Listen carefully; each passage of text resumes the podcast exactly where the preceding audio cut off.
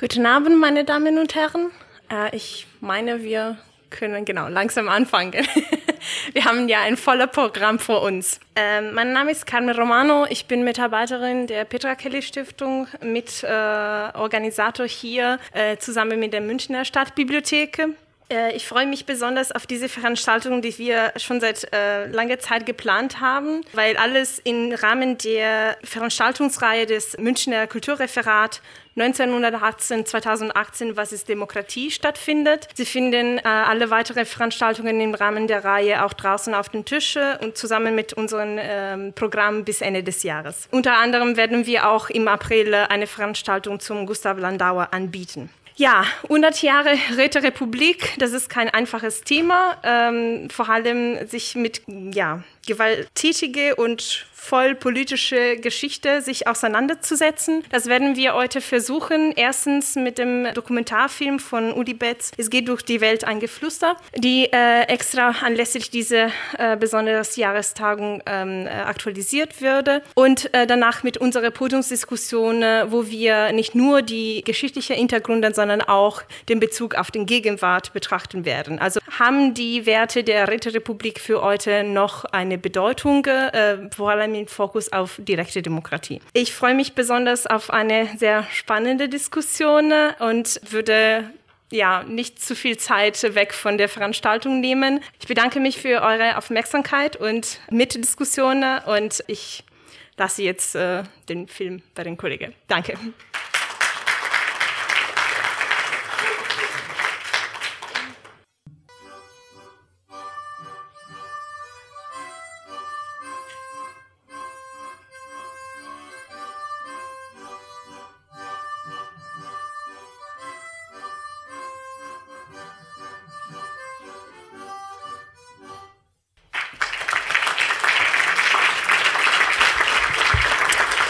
Ja, meine Damen und Herren, äh, ganz spannend zu sehen, muss ich sagen, als sozusagen gewordene Münchnerin, äh, die ganze Geschichte, die in Straßen passiert ist, die wir alle alltäglich kennen. Als Überblick, bevor alle Referenten dann äh, auf dem Podium sitzen, ich würde Frau Altmaier hier mit mir anladen für genau ein kurzes Gespräch. Genau. Ja, unsere Moderatorin. Dankeschön. Ja, Hallo. Genau. Guten Abend. Ja, ich wollte nur, dass, bevor wir los mit der Diskussion mal mit Ihnen ein paar Worte austauschen. Und zwar, wir haben Sie als Moderatorin nicht nur einladen, weil Sie ja als äh, Journalistin tätig sind, sondern auch, weil für uns es inhaltlich relevant war aufgrund Ihrer Tätigkeit als Crowdspondentin. Seit 2013 machen Sie das mit Ihrer Kollegin Steffi Fetz und ich wollte mal einfach fragen, können Sie uns das Konzept von Crowdspondent ein bisschen erläutern, damit alle ja wissen, worum es geht? Ja, gerne. Also mit meiner Kollegin Steffi Fetz reise ich durch Deutschland und die Welt. Und das Besondere ist, dass die Themen, die wir dort recherchieren, von unseren Lesern und Zuschauern kommen. Also von der Crowd, wie wir sie nennen. Und das Ganze wird auch von den Lesern und Zuschauern direkt finanziert. Und wir sagen eben, nicht irgendeine Redaktion ist bei uns der Boss, sondern die Leser und Zuschauer direkt selbst. Mhm. Ich fand das e-, eben für uns thematisch passend, weil es ist im Endeffekt eine Art von die rechte Demokratie im Bereich Journalismus. Ähm, und genau, ich wollte einfach fragen, was sind die, ja, die größten Herausforderungen oder auch die, die schönste Seite, diese andere Teil des Journalismus?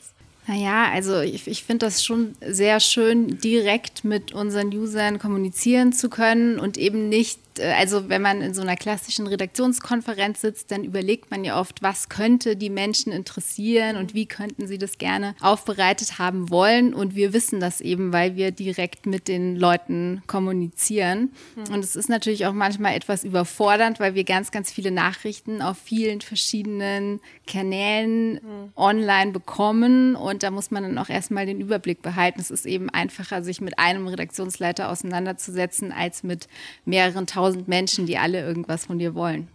Genau, genau. Ein bisschen so wie in der Politik, wenn man ja. mehrere, mit mehreren Leuten diskutieren soll. Und ähm, abschließend, was sind denn die Themen, die äh, für Ihre äh, Leserinnen und Leser so relevant sind? Was, was brennt dann für die Leute? Ganz unterschiedlich, also sehr viele politische Themen tatsächlich. Das ist auch so unser Schwerpunkt. Direkte Demokratie war zum Beispiel auch ein Thema, mit dem wir uns im vergangenen Jahr länger auseinandergesetzt haben. Also wie funktioniert denn ein Volksentscheid, ein Bürgerentscheid. Wie kann ich das machen, wenn ich selber sowas initiieren möchte? Aber wir sind auch auf der ganzen Welt unterwegs. Also jetzt im diesem und im letzten Jahr waren wir auch viel in Griechenland, haben uns angeguckt, wie geht es Griechenland heute und versuchen eben uns immer mit den Themen auseinanderzusetzen, die gerade in der Berichterstattung nicht so populär sind. Mhm, mh. Okay, vielen Dank. Ja, dann würde ich damit äh, alle unsere Referenten und Referenten auf dem Podium einladen und damit würde ich äh, das Wort an Frau Haltmeier geben. Danke. Ja, vielen Dank und nochmal herzlich willkommen zur kleinen Diskussionsrunde im Anschluss an den Film zum Thema 100 Jahre Räterepublik in Bayern. Und die Frage, die wir uns heute Abend stellen, ist ja, hat uns die Räteidee heute noch etwas zu sagen? Und da möchte ich ganz herzlich zu mir bitten, Ulrike Beetz. Ich stelle sie gleich alle nochmal einzeln vor. Dann Dr. Georg Kögelmeier und Simon Strohmenger. Genau, Sie können sich auch gerne schon setzen. Eine spannende Runde, wie ich finde, die hier von der Petra Kelly Stiftung zusammengestellt wurde. Ich fange mal an mit Ulrike Beetz. Das, sie ist Filmemacherin aus München. Wir haben ja eben schon den äh, Dokumentarfilm gesehen, über den wir auch gleich noch sprechen werden.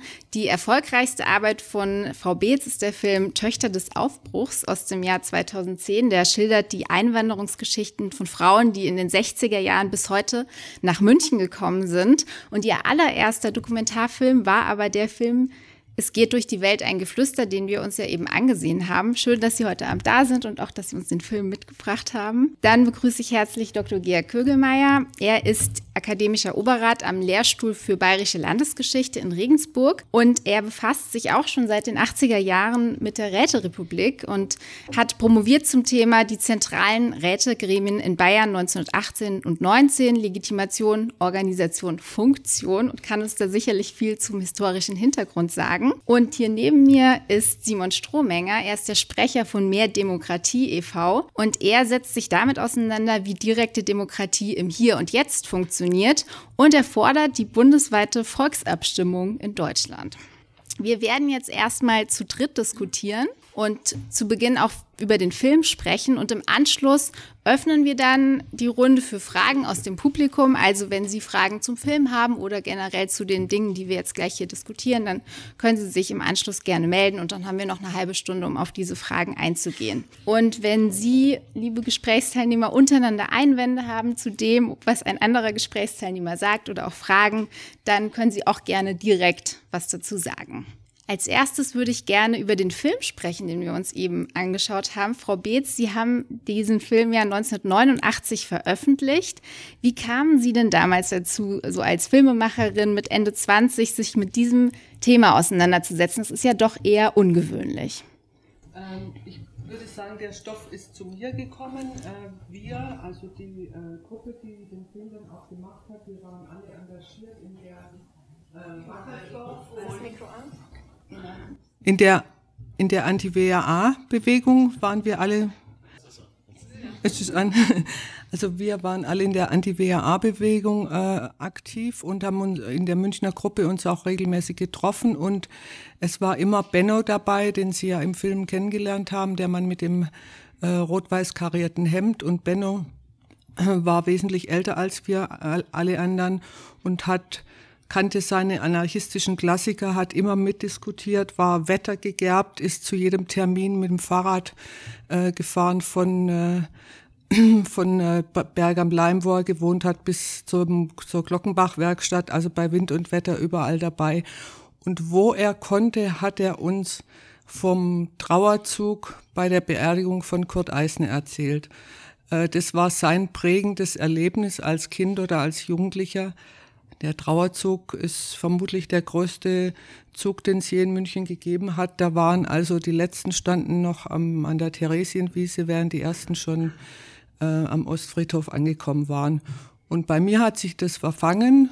Das hat mich interessiert und ich habe in ähm, Giesing gewohnt damals, in Obergiesing und habe dann angefangen, Recherchen anzustellen und habe zu meinem Erstaunen festgestellt, dass, dass ich ja im roten Giesing wohne.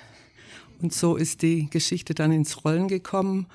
Ähm, ich hatte dann auch eine, ähm, eine Anklage und eine Verurteilung wegen Widerstand im Kontext Wackersdorf.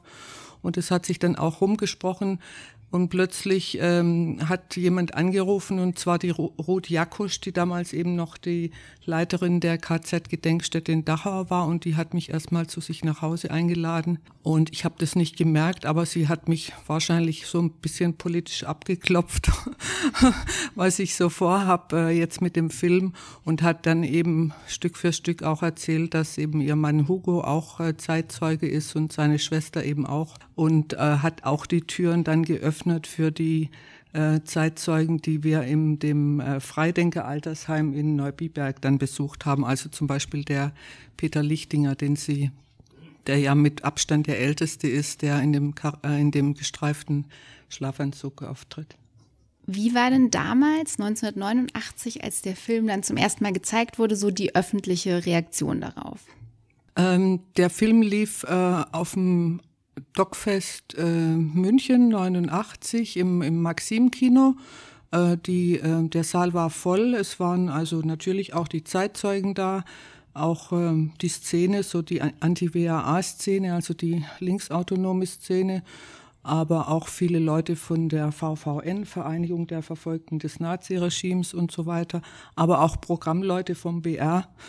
Und es war damals ähm, 70 Jahre nach der Revolution und Räterepublik war das durchaus noch so eine anrüchige Geschichte über das Thema an Film zu machen. Das war also, man ist so dann schon eher so in die linksradikale Ecke gestellt worden. Ich habe zum Beispiel auch für das Archivmaterial keinen Zugang ähm, zum Stadtarchiv bekommen. Ich musste das Material dann in Koblenz holen beim Bundesarchiv. Weil das Thema so verpönt war. Ja, und weil, weil es einfach so, so äh, ja, tabuisiert eigentlich war. Das hat, das hat damals, das ist jetzt äh, 100 Jahre danach eine völlig andere Ausgangslage mit diesem großen Programm, was auch das Kulturreferat macht. Da merkt man schon ganz deutlich, dass sich da was äh, getan hat. Herr Dr. Kögelmeier, Sie haben sich ja interessanterweise im selben Jahr wie Frau Beetz mit dem Thema beschäftigt. Auch 1989 haben Sie ja Ihre Magisterarbeit über den provisorischen Nationalrat und die Regierung Eisner geschrieben. Haben Sie das auch so erlebt, dass es damals so eine Art Tabu gab, dass es schwierig war, sich überhaupt mit dem Thema auseinanderzusetzen? Also das war bei mir jetzt eigentlich nicht so. Ich habe da eigentlich keine Widerstände da äh, ähm, brechen müssen oder, oder gefunden. Äh, ich glaube, in der Wissenschaft ist es dann doch ein bisschen anders. Also da äh, wird das nicht politisiert, sondern da wird halt das erforscht. Wobei mir schon auch im Archiv gesagt worden ist, also Ihre Arbeit ist nicht die, die erste äh, zu den Räten, sondern das ist die hundertste und da kann man eigentlich nichts mehr schreiben. Das war vor 30 Jahren. Mittlerweile ist sicherlich noch ein Meter Literatur, Forschungsliteratur zu diesem Thema dazugekommen und es gibt immer noch Themen. Aber äh, da gibt es eigentlich diese Vorbehalte nicht. Da kann man sowas schon noch erforschen. Und haben Sie das damals mitverfolgt, wie das in den Medien war? Ich glaube, es war Emil Meyer, der auch im Film sagte, im TV hört man ja nichts dazu. Naja, das war schon ganz deutlich. Also wie gesagt, außerhalb der Wissenschaft war das ja völlig anders. Es ist in dieser Zeit, äh, ist ja dann auch äh, dieses Kurt Eisner Denkmal da äh, erstellt worden. Das kennen Sie vielleicht alle da an der Ermordungsstelle. Äh, also beim Hotel Bayerischer Hof, da um die Ecke, da ist es. Das ist ja ein wollte es gerade sagen, das ist ja ein, er stellt, habe ich gesagt, es ist ja ein Bodendenkmal, ne? also das so den, Charme von, von Fußabstreifer hat und auch eigentlich so verwendet wird. Wenn man da mal ein bisschen zuschaut, die Leute gehen völlig ahnungslos drüber, ist eigentlich auch kein Wunder. Und äh, es ist ja damals auch, hat eine große Diskussion gegeben, zumindest so in den Zeitungen und so, äh, was da draufstehen soll. Und das ist ja auch erstaunlich auf dem, auf den fünf Zeilen oder so, die da äh, also das Denkmal eigentlich erklären sollen, da taucht ja ein Begriff nicht auf und das ist der Begriff Freistaat. Also da ist Eisner nicht der, äh, der, der den Freistaat ausgerufen hat, sondern da ist dann bloß von Republik und Volksstaat die Rede. Also das hat man ihm nicht gegönnt, nachdem er ihm erst jahrzehntelang eben äh, diesen, äh, dieses Denkmal nicht gegönnt hat. Also das ist da das ist, und das ist ja heute immer noch ein, Publi ein, ein Politikum, muss man sagen. Das ist also damals in der, in der Wissenschaft schon anders. Aber da staunt man eigentlich schon, wie das zum Teil heute noch behandelt wird. Es ist zwar schon ein, ein breites Thema und immer bei, äh, bei so Jubiläen äh, hat ja das Konjunktur und, und da gibt's dann schon einiges. Vor zehn Jahren, glaube ich, da ist vom Haus der Bayerischen Geschichte einiges erschienen, äh, so ein Heft rausgekommen. Also schon Interesse da. Aber wenn man heute in der Politik anschaut, dann also man, man erstaunt da schon, wenn ein Festakt zum Thema Freistaat, 100 Jahre Freistaat gehalten wird und äh, da taucht der Name Eisner nicht auf.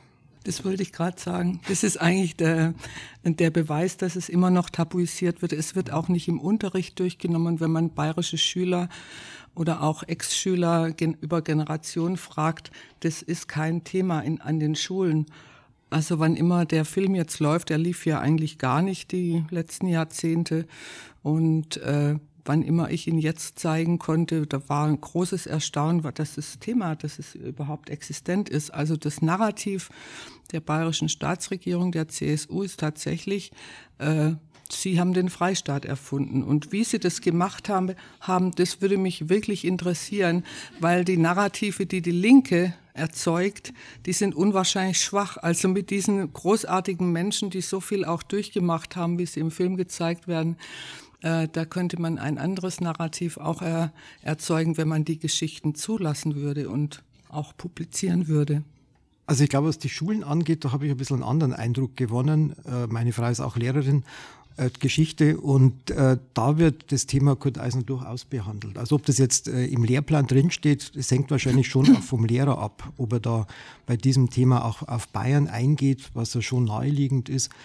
Ähm, also totgeschwiegen, glaube ich, wird es jetzt nicht mehr. Wie war das denn bei Ihnen, Herr Strohmenger? Sie sind, glaube ich, in Bayern zur Schule gegangen. Also ehrlich gesagt, wenig bis vielleicht sogar nichts. Ähm, es mag aber auch ein bisschen auf die Schulform ankommen. Also ich hatte ähm, Realschule und dann erst auf dem zweiten Bildungsweg das Abitur. Und da hatten wir das natürlich geschichtlich noch mal weniger vielleicht als am Gymnasium. Aber bei uns war es eigentlich eher kein Thema. Was sagen Sie denn als Historiker? Warum wurde die Räterepublik denn wahrscheinlich in der Öffentlichkeit doch über einen längeren Zeitraum relativ wenig beachtet und wenn dann auch ähm, eher negativ?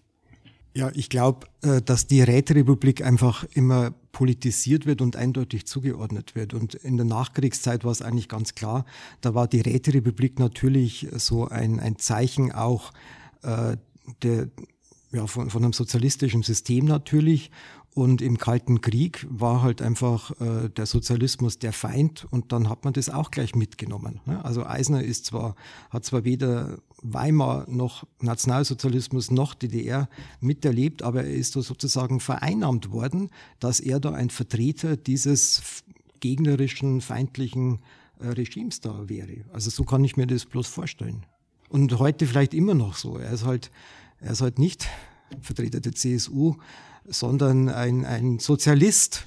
Wobei man vielleicht auch sagen muss, dass der Eisner ja jetzt auch ähm, kein Freund der, oder die, die SPD auch kein, keine nicht gerade die Partei war, die den Eisner gefördert hat. Also die, die SPD war damals geteilt, die USPD, also sozusagen die, die eher Linken, Linken in der SPD äh, und der Eisner, also in Bayern zumindest, und dann eben der größere, der weitaus größere Teil, die MSPD, die ja so gemäßigt waren und eigentlich gegen die Revolution waren. Und die heutige SPD sozusagen die Nachfolgerin der MSPD.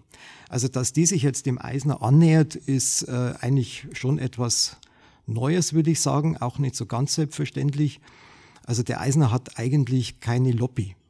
Mhm. Sie wollten dazu auch noch was sagen? Ja, das, das äh, finde ich, äh, ist genau der ideale Übergang, denn ähm, Eisner hat keine Lobby, weil er so eine außergewöhnliche politische Figur eigentlich war und weil weder die SPD, das kann man ja hier im Film, äh, wurde das ja ausreichend auch behandelt, äh, sich das gerne auf die Fahnen schreibt, ihre Rolle, aber auch die Kommunisten haben sich in der Hinsicht jetzt nicht mit rumbekleckert. Von, äh, von Lenin ist der Spruch überliefert, den kennen Sie bestimmt. Die Deutschen sind gar nicht zu einer Revolution fähig. Die würden ja, wenn sie eine Revolution machen müssen, noch eine Bahnsteigkarte kaufen, wenn die auf dem Bahnhof stattfinden würde. Also und auch ähm, die Auseinandersetzung. Ich weiß nicht, ob Sie dieses Messenger-Projekt kennen vom BR. Ich Eisner. Wenn man da drauf abonniert äh, ist, kriegt man also täglich die Nachrichten, was, was gerade äh, lief vor 100 Jahren. Und neulich hat er Karl Liebknecht, äh, Karl Liebknecht getroffen in Berlin, hat mit ihm eine ganz böse Kontroverse gehabt. Er, Liebknecht hat gesagt, er unterstützt ihn nicht. Und äh, sein Projekt ist eh zum Scheitern verurteilt. Und äh, so, so war das auch. Es gab ja damals noch keine KPD, die wurde ja erst im, ich glaube, an Silvester mhm. 1918 äh, gegründet. Aber sozusagen die äh, radikale Linke hat ihn auch nicht unterstützt. Den war er zu, sagen wir mal, zu bürgerlich oder zu gemäßigt, während er der SPD zu radikal war. Er hat eigentlich versucht, was ein guter Demokrat eigentlich auch machen sollte, einen Ausgleich ähm, zwischen den verschiedenen Strömungen herzustellen. Er hat einen SPD-Mann, den Hoffmann, in seine Regierung rein ähm, reingenommen und solche, äh, also hat einen Ausgleich versucht im besten demokratischen Sinn eigentlich. Ähm, aber die ähm, Kommunisten und die sind dann auch, auch wirklich sehr spät oder eigentlich zu spät auch dann überhaupt eingestiegen, als es schon bürgerkriegsähnliche Zustände gab und das ganze Projekt äh, zum Scheitern verurteilt war.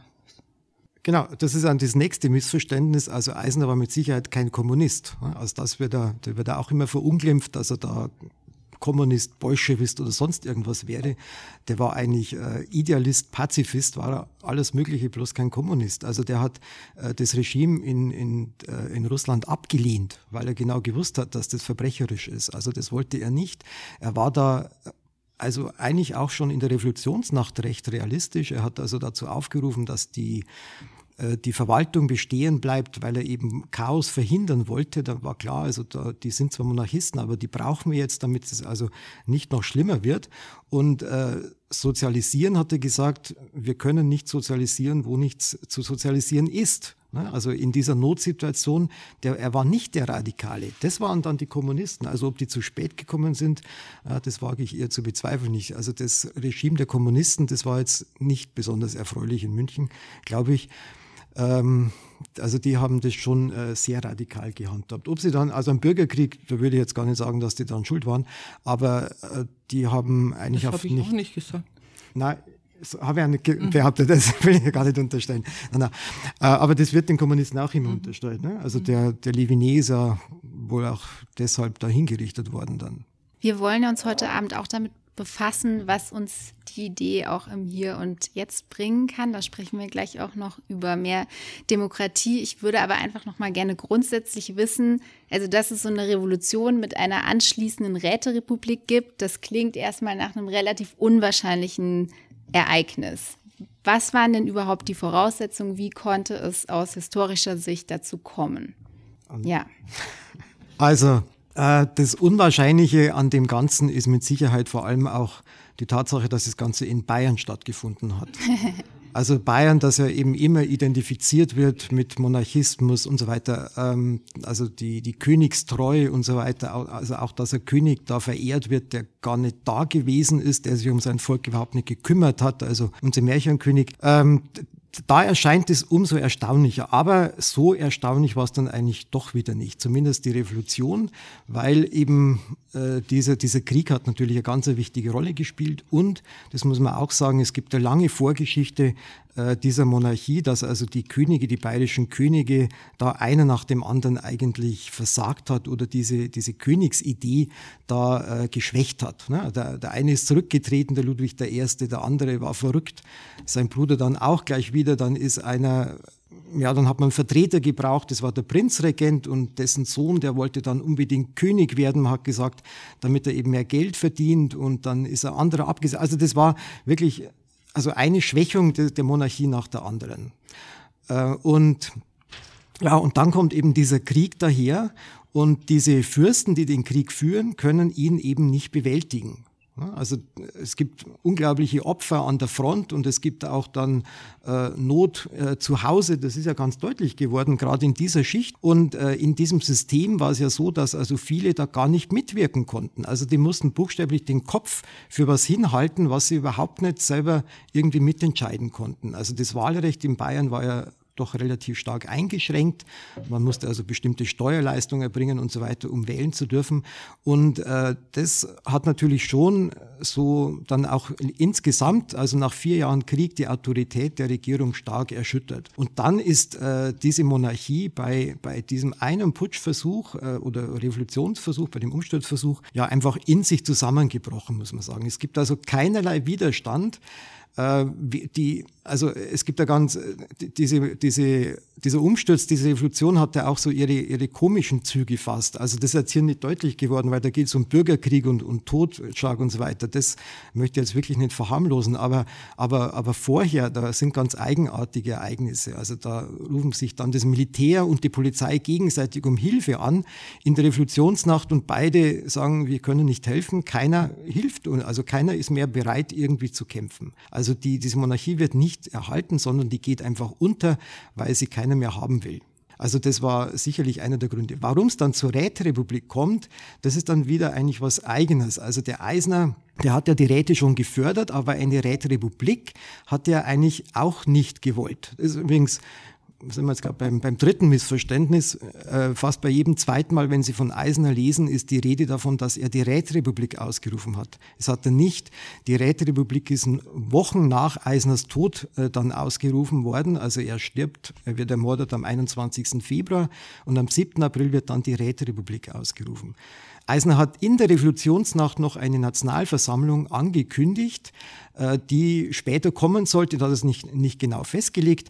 Äh, dazwischen drin sollten die Räte schon eine wichtige Funktion haben, aber ein Anhänger einer Räterepublik war er eigentlich offenbar nicht. Da gibt es vielleicht auch verschiedene Ansichten, aber zumindest nach dem, was er da öffentlich kundgegeben hat, war er kein Anhänger einer Räterepublik. Aber es gab natürlich schon äh, da durchaus Propaganda für die Räterepublik, weil die Situation ja eben ganz schwierig war. Nach dem verlorenen Krieg, die ganzen Soldaten sind, sind zurückgekehrt. Es gab also Not und Hunger, viele Arbeitslose in München und das hat das Ganze radikalisiert. Und dann gab es halt einige, die die immer gefordert hat, haben die Räterepublik, also die KPD unter anderem, als die dann entstanden ist und auch ein paar andere. Und äh, dann hat man gemeint, das wäre vielleicht jetzt die Lösung aller Probleme wenn die Leute sozusagen sich selber regieren können. Ne? So ist es verkauft worden. Aber es war halt dann nicht so. Es waren halt, äh, die Situation war, war von vornherein so, dass das eigentlich keine Chance hatte, würde ich einmal sagen, weil Bayern alleine das nicht machen konnte. Bayern war ein Teil Deutschlands, das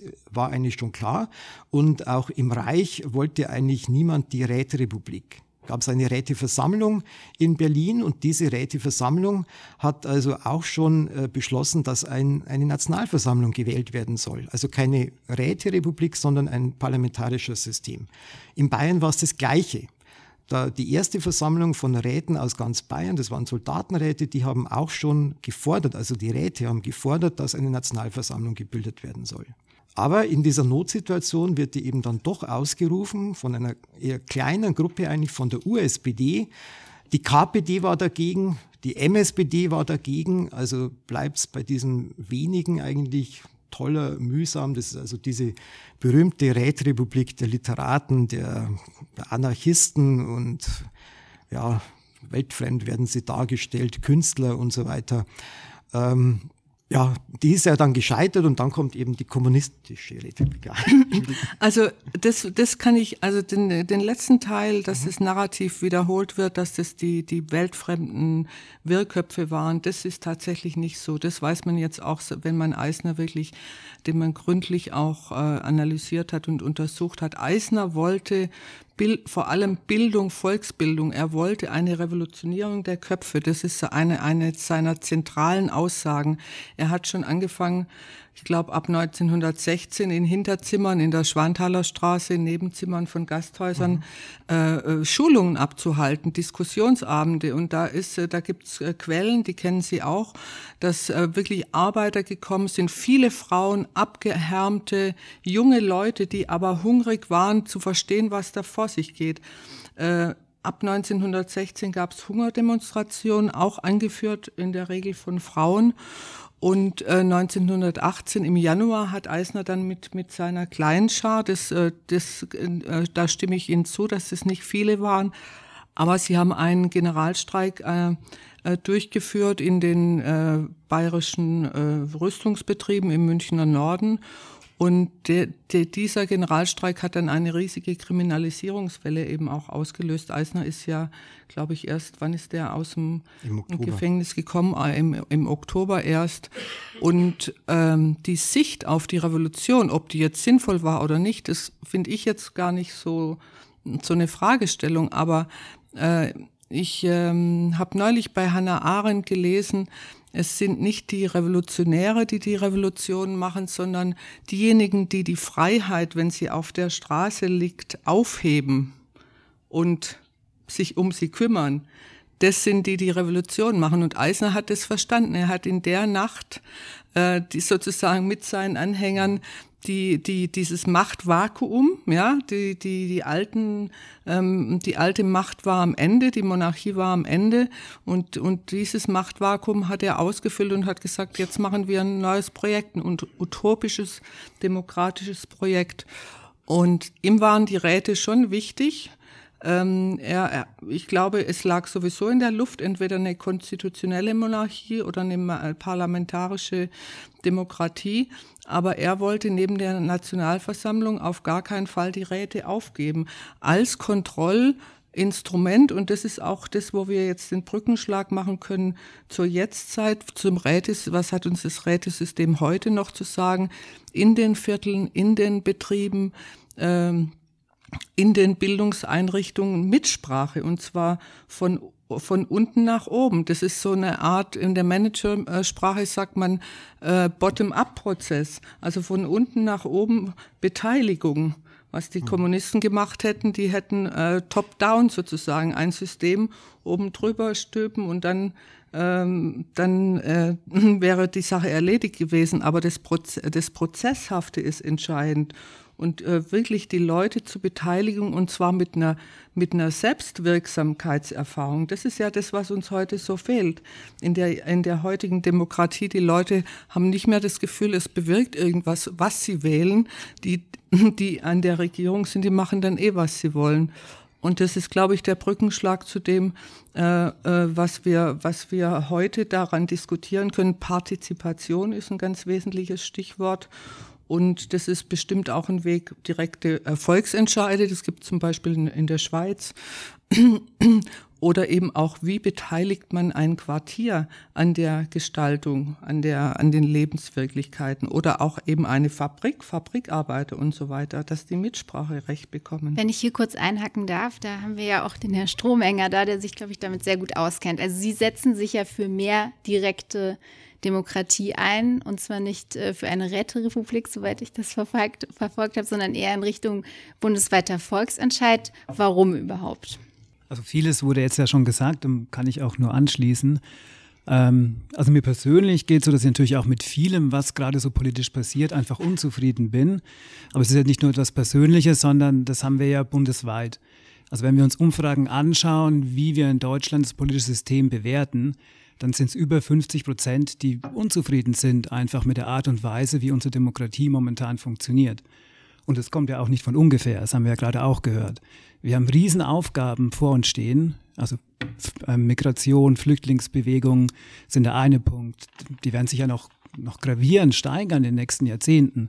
Also wenn wir dann, können wir gleich den Klimawandel eben auch mitdenken. Und dann haben wir eben ja vielleicht nochmal das Zehnfache oder das sechs- bis achtfach an Flüchtlingsbewegungen, was wir gerade haben. Und das sind Probleme, die werden in der Politik momentan einfach nicht richtig angegangen und auch gar nicht in der Gesellschaft richtig diskutiert. Und genau, der versucht oder hat man das Gefühl, dass man, dass Politiker versuchen, sich da aus der Verantwortung zu stehlen. Und genau deswegen ist es umso wichtiger, dass die Bevölkerung da eben mitreden kann und eben nicht nur partizipativ, was heißen würde, wir machen Bürgerbeteiligungsverfahren, an deren Ende dann ja, meistens eben nichts rauskommt, sondern wir brauchen direkte Demokratie mit verbindlichen Entscheiden. Verbindlich Entscheide heißt dann eben, was uns hier in Deutschland noch fehlt, bundesweite Volksentscheide. Oder was wir jetzt aber in Bayern schon auch durchaus haben, und da haben wir eine ganz gute Praxis, sind Bürgerentscheide auf kommunaler Ebene. Da sind wir dann auch eher wieder in dem Bereich von, ähm, was, können, was kann man in Vierteln, in Quartieren und so weiter machen. Und aber auch, wir haben auf Landesebene in Bayern ja schon auch seit 1946, in der bayerischen Verfassung steht es ja schon von Beginn an mit drin, ähm, Volksentscheide. Das heißt aber eher, das stimmt schon, ähm, am Schweizer Modell angelehnt. Also weniger Räterepublik, sondern eher vor eben der direkte Demokratie per Abstimmung. Ich würde gerne erstmal auf die bundesweiten Abstimmungen eingehen und dann nochmal auf Bayern konkret. Ähm, also ich habe mich mit dem Thema jetzt auch schon öfter auseinandergesetzt und es gibt ja schon durchaus viele Leute, auch Politiker, aber auch normale Bürger, die auch ein Stück weit Angst haben vor solchen bundesweiten Volksentscheiden. Die sagen auch zum Beispiel Stichwort Brexit, ähm, das kann ja auch nach hinten losgehen und am Ende sind dann doch alle unzufrieden. Was sagen Sie denen denn? Also Brexit ist natürlich ein Beispiel, das wir sehr oft hören, seit es, also seit es diese Abstimmung in Großbritannien gab. Und da liegt aber liegt ein Missverständnis vor. Und zwar ist, also war der Brexit keine direkte Demokratie, wie wir sie kennen, sondern es war eigentlich eine Volksbefragung. Eine Volksbefragung ist etwas, das haben wir schon seit Jahrhunderten. Das haben auch Könige und alle möglichen Herrscher immer super gern angewandt, weil man, weil man sich damit natürlich eine Legitimation für eine Entscheidung holen kann. Beim Brexit war es auch nochmal der Fall. Also das haben wir das nächste Problem, wenn wir Entscheidungen von oben haben, die eben gegensätzlich zur direkten Demokratie stehen, bei der Entscheidungen von unten kommen. Das heißt, von unten, wir haben eine Initiative, es ist ein Thema, das die Menschen bewegt. Dann haben wir beispielsweise in Bayern drei Schritte. Das heißt, erster Schritt, also um das Beispiel jetzt Bayern nochmal aufzunehmen, weil wir eben keinen bundesweiten Volksentscheid haben, sind dann 25.000 Unterschriften, die gesammelt werden müssen. Das heißt, es muss ein Thema da sein, es müssen Menschen da sein, die das Thema bewegt. Und die müssen wiederum andere bewegen. Das heißt, es kommt was, was ich vorhin auch beim Herrn Eisner gehört habe, das ist ein Zitat aus dem Film, ähm, was die Räterepublik auch war, eine Schule der Demokratie. Und genau da kommen wir nämlich mit direkter Demokratie auch hin, wenn es eine direkte Demokratie von unten ist. Weil dann haben wir auf der Straße nämlich genau die Gespräche und wir entscheiden zu Sachthemen. Und was der Brexit nämlich nicht war, das wird oft vergessen, ist eine Entscheidung zu einem Sachthema. Sondern wir hatten dadurch, dass das von oben eingesetzt wurde, eine Entscheidung über Cameron, über die Politik in Großbritannien, über die letzten 10, 15, vielleicht sogar 20 Jahre. Man kann da eigentlich sogar zurück bis zu Thatcher gehen. Also über die komplette neoliberale Politik wurde in dem Fall nämlich auch mit abgestimmt. Und es war ein Denkzettel, der den Eliten verpasst werden sollte. Und das ist der große Unterschied. Also dadurch, dass es eben von Cameron eingesetzt war, war es auch mit seinem Kopf mit der Politik verbunden. Kommt es von unten, ist es ein Sachthema, das diskutiert wird. Und da haben wir super gute Erfahrungen, beispielsweise aus der Schweiz. Aber es ist durchaus und immer, wie bei allen Herrschaftsmitteln, auch bei der direkten Demokratie, ähm, eine Frage des Designs. Und deswegen ist es ganz wichtig, dass wir ähm, verschiedene Stufen haben, dass eine gewisse Zeit vergeht. So ein typisches Tot Totschlagargument ist ja auch immer, naja, da wird heute auf der Straße ähm, eine Frau vergewaltigt und am nächsten Tag wird die Todesstrafe gefordert und eingeführt. Aber so funktioniert direkte Demokratie zum Glück nicht. Also es ist einfach so, dass die Emotionen, wenn, der, wenn das Design gut ist, rausgenommen werden aus der ganzen Sache. Man darf nicht vergessen, ein Volksentscheid findet nicht von heute auf morgen statt und schon gar nicht ein Volksentscheid, der von unten kommen muss. Sondern, wie gesagt, es gibt drei Stufen. Man muss, man muss das Thema erstmal populär machen und dann wird es in der ersten Stufe eben, da geht es darum, dass es immer mehr Menschen erfahren. Und in der zweiten Stufe haben wir in Bayern eine relativ hohe Hürde. Das heißt, da müssen 10 Prozent, müssen 10 Prozent der Wahlberechtigten innerhalb von zwei Wochen in die, ähm, auf die Ämter gehen und unterschreiben, dass sie darüber abstimmen wollen. Das heißt, es ist noch gar nicht die endgültige Entscheidung, sondern es ist der Weg dahin. Und bis wir die dann haben, dann vergeht in der Regel bis zu einem Jahr von Anfang bis Ende. Und in dem Zeitraum vergeht auch oder geht viel an Emotionen raus und viel an Wissen in die Menschen, in uns Bürger und Bürgerinnen wieder rein. Also das heißt, am Ende so einer, von, einem Volks, von so einem Volksentscheid ist ein viel, viel größeres Wissen über die Problematik da. Haben wir übrigens auch bei den EU-Abstimmungen in Frankreich und so weiter gesehen. Ähm, als, als ohne, als wenn das repräsentativ von von oben entschieden wird. Frau Beetz wollte, glaube ich. ja, also ich habe mich gerade äh, gestoßen an dem, an dem Begriff Design. Also das klingt für mich unglaublich glatt und auch ehrlich gesagt äh, ziemlich manipulativ.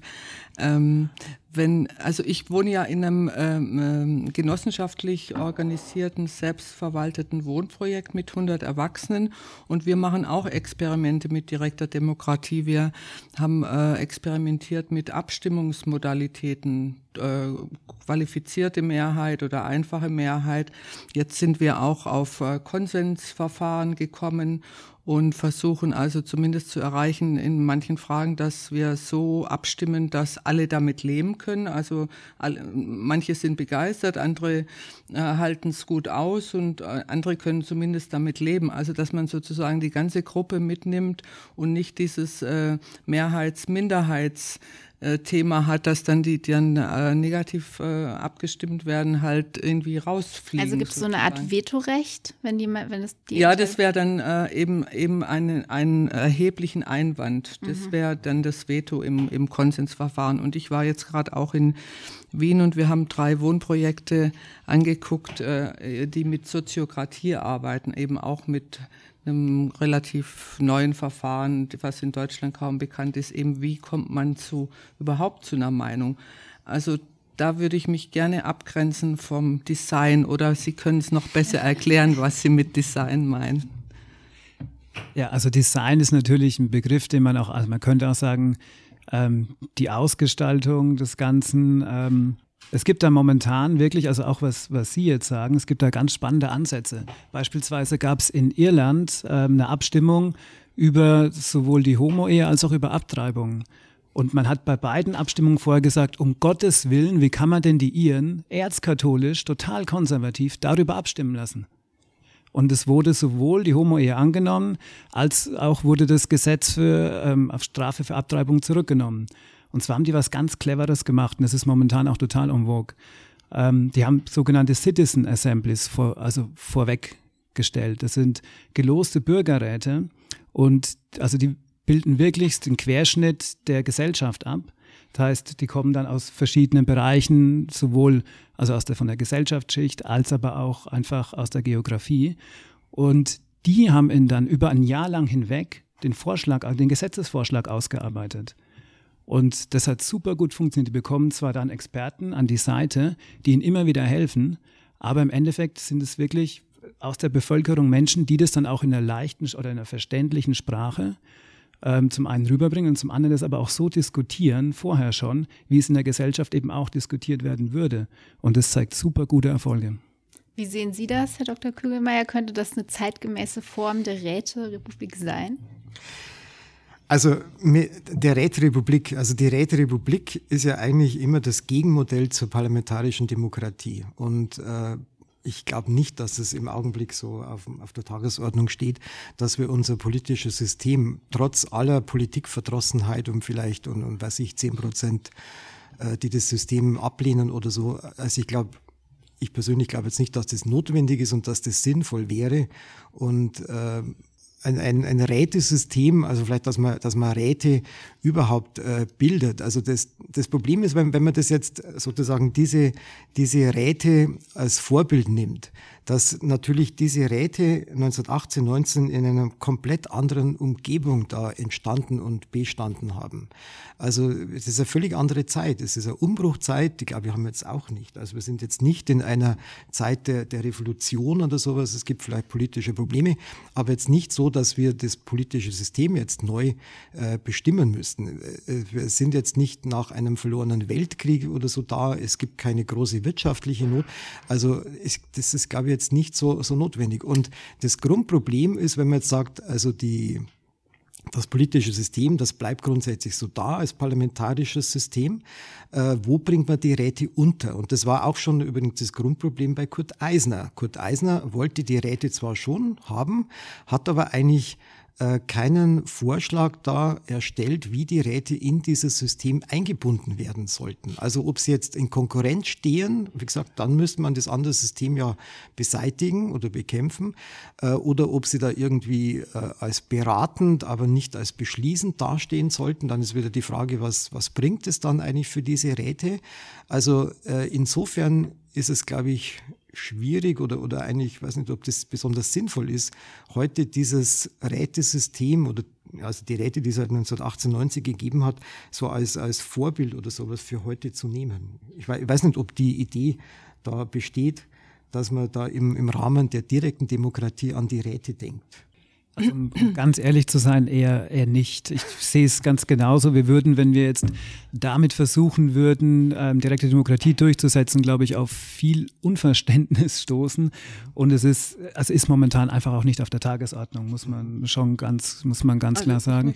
Und ähm, ich würde nur kein ja. kurz Zeitdenken machen. Und wir sehen ja ähm, die direkte Demokratie auch nicht als, also als Reihenform, sondern eben als Ergänzung zur parlamentarischen Demokratie.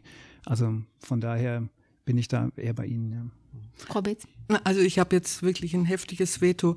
Wenn in, in, in, in Brasilien äh, durch, äh, durch parlamentarische Wahlen ein Faschist an die Macht kommen kann, wenn in, in, in, in der Bundesrepublik äh, eine AfD zweistellige Zahlen äh, erreicht, wenn äh, wenn ein großer Teil oder ein, ein, Teil der Bevölkerung einfach nicht mehr partizipieren kann, weil sie komplett überlastet sind und, und in Niedriglohnsektoren wirklich aufgefressen werden, wenn ein Teil der Frauen in der Pflege untergeht und so weiter und so fort. Das ist, dann ist für mich diese parlamentarische Demokratie wirklich in einer veritablen Krise und da ist auch äh, Not, äh, äh, äh höchste Not äh, äh, Alternativen oder sich Beteiligungsvorschläge zu, zu äh, überlegen. Und, und Sie haben das vorhin ein bisschen abgewertet, meine Idee von Partizipation, die ich so in den Raum geworfen habe. Ich meine jetzt nicht so eine Fake-Partizipation, dass man jetzt irgendwie auch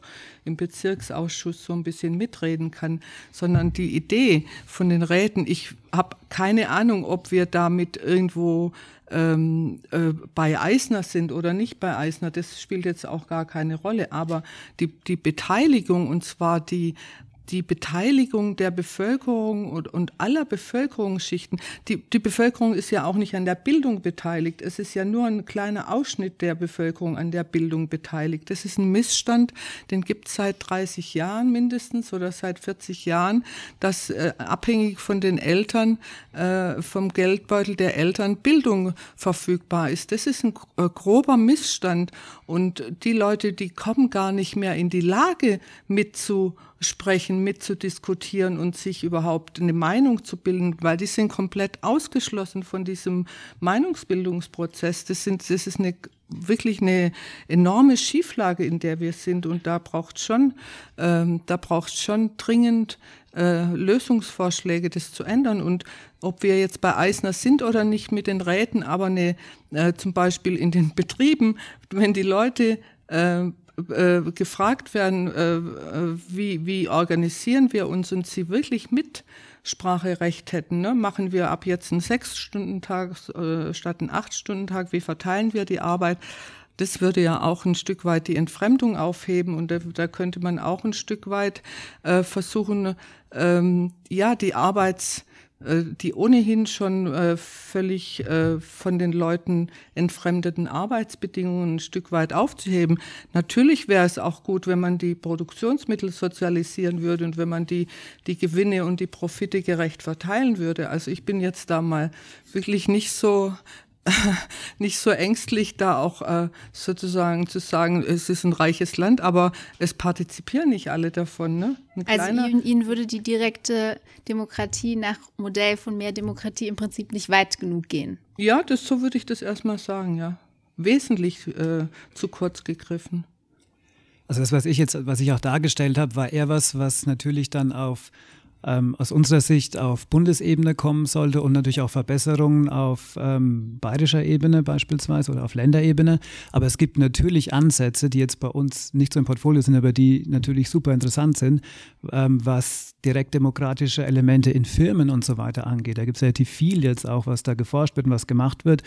Und ich wollte die Partizipation vorhin auch gar nicht runtersetzen, sondern es geht mir nur darum, Partizipation wird nur dann gut, wenn wir sie auch wirklich am Ende umsetzen dürfen. Mhm. Und wenn sie nicht wieder in irgendeinem Schreibtisch verschwindet, in irgendeiner Schreibtischschublade und dann hat sie keiner gesehen und nichts ist passiert, weil dann sind am Ende alle frustriert. Also sowohl die, die es angestoßen haben, als auch die, die darüber abgestimmt haben, weil dann passiert nichts im Endeffekt. Und deswegen ist es Partizipation super wichtig. Es gibt tolle Instrumente mittlerweile, aber wir müssen sie auch umsetzen am Ende.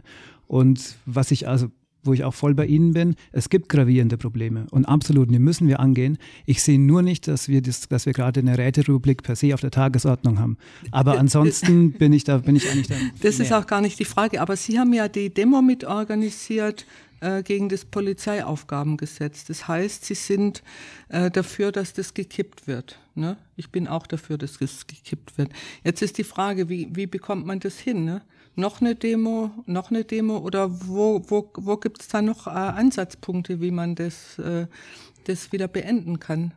Weil das ist ja eine weitreichende, ähm, ein weitreichender Eingriff. Ich kann also ohne, ohne konkrete Anschuldigung einfach auf Verdacht eingesperrt werden in, in Bayern. Und das, die anderen äh, Bundesländer machen das ja auch nach. Also das ist eine ganz wichtige Frage, die wir da klären müssen, wenn wir nicht in, in, in Richtung Polizeistaat rutschen wollen.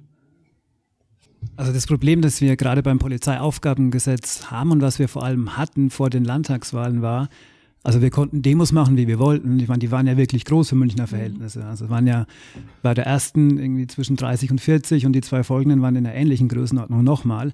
Aber es hat halt einfach keinen interessiert. Also zumindest in der Regierungspartei hat es niemanden interessiert. Und ähm, von daher das Einzige, was man machen kann, wenn man eine Partei in der Regierung hat, ist, dass man eben direktdemokratische Instrumente stärkt. Das sehe ich ganz genauso. Also beziehungsweise das wäre ein Weg. Und da, es gibt noch einige, die wir jetzt in, in Bayern noch also nicht haben. Wir haben ähm, ein obligatorisches Referendum, wenn wir Verfassungsänderungen in Bayern haben. Das heißt, da dürfen automatisch, dürfen wir alle dann darüber abstimmen. Was wir aber nicht haben, ist so eine Art fakultatives Referendum. Das heißt, man dürfte, wenn uns irgendein Gesetz wirklich stinkt, wenn wir keinen Bock darauf haben, dann hätten wir ein Vetorecht. Das ist natürlich auch wieder an einem gewissen Design und an einer gewissen Ausgestaltung gebunden.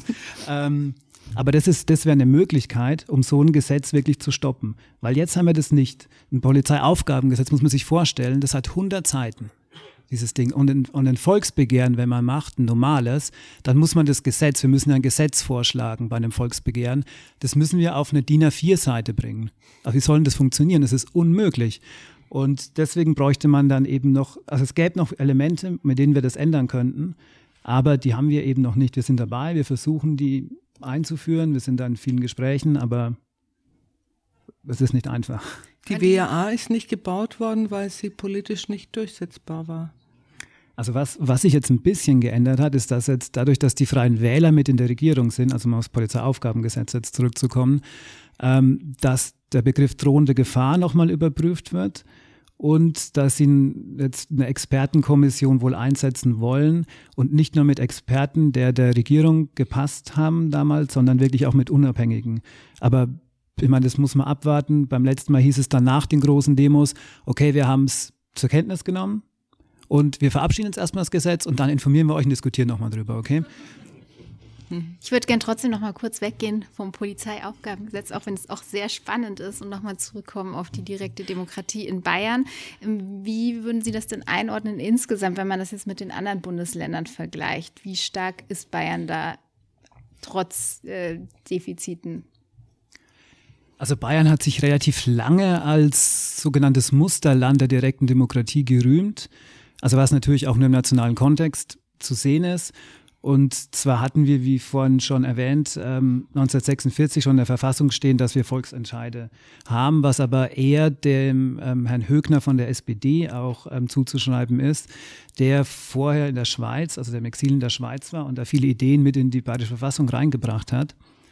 Ähm, ansonsten sind wir gerade auf kommunaler Ebene, haben wir wirklich ganz gute, ähm, ganz gute Verfahren und auch ganz gute Regelungen, die aber übrigens vor ja, 95, vor gut 20 Jahren ähm, per Volksentscheid auch eingeführt wurden. Also es waren keine Regelungen, die von der Regierungsseite eingeführt wurden, sondern die wurden von der Bevölkerung eingeführt und deswegen waren die auch relativ gut oder sind die immer noch relativ gut. Und das heißt, wir haben in Bayern ähm, seit der Einführung knapp 2000 Bürgerentscheide auf kommunaler Ebene und haben ja mittlerweile so einen Schnitt von 130 Bürgerentscheiden im Jahr. Also da haben wir schon eine ganz gute, ähm, eine ganz gute Position, eine ganz gute Ausgangsposition gehabt, auch vor 20 Jahren schon. Da waren wir Vorreiter. Mittlerweile ist es so, dass uns viele andere, gerade die Stadtstaaten, ähm, auch Thüringen mittlerweile, die jetzt beispielsweise ein fakultatives Referendum eingeführt haben, dass die uns überholt haben. Und also leider Gottes herrscht in Bayern jetzt seit eben 95 Stillstand, was direkte Demokratie angeht. Aber prinzipiell stehen wir im Vergleich zu vielen anderen Ländern schon noch ganz gut da. Vielleicht kurz zur historischen Einordnung. Volksbegehren und Volksentscheid gibt es schon seit der Verfassung von 1919. Also ob das jetzt irgendwie sozusagen der Ersatz war für die Räte, die ja nicht in der Verfassung aufgetaucht sind 1919, äh, oder ob das eine andere Idee war. Aber jedenfalls ist jetzt nicht nur, weil der Hügner in der Schweiz gewesen ist, hat er einiges mitgebracht, vor allem den Föderalismus auch, aber das gab eben schon eine längere Tradition.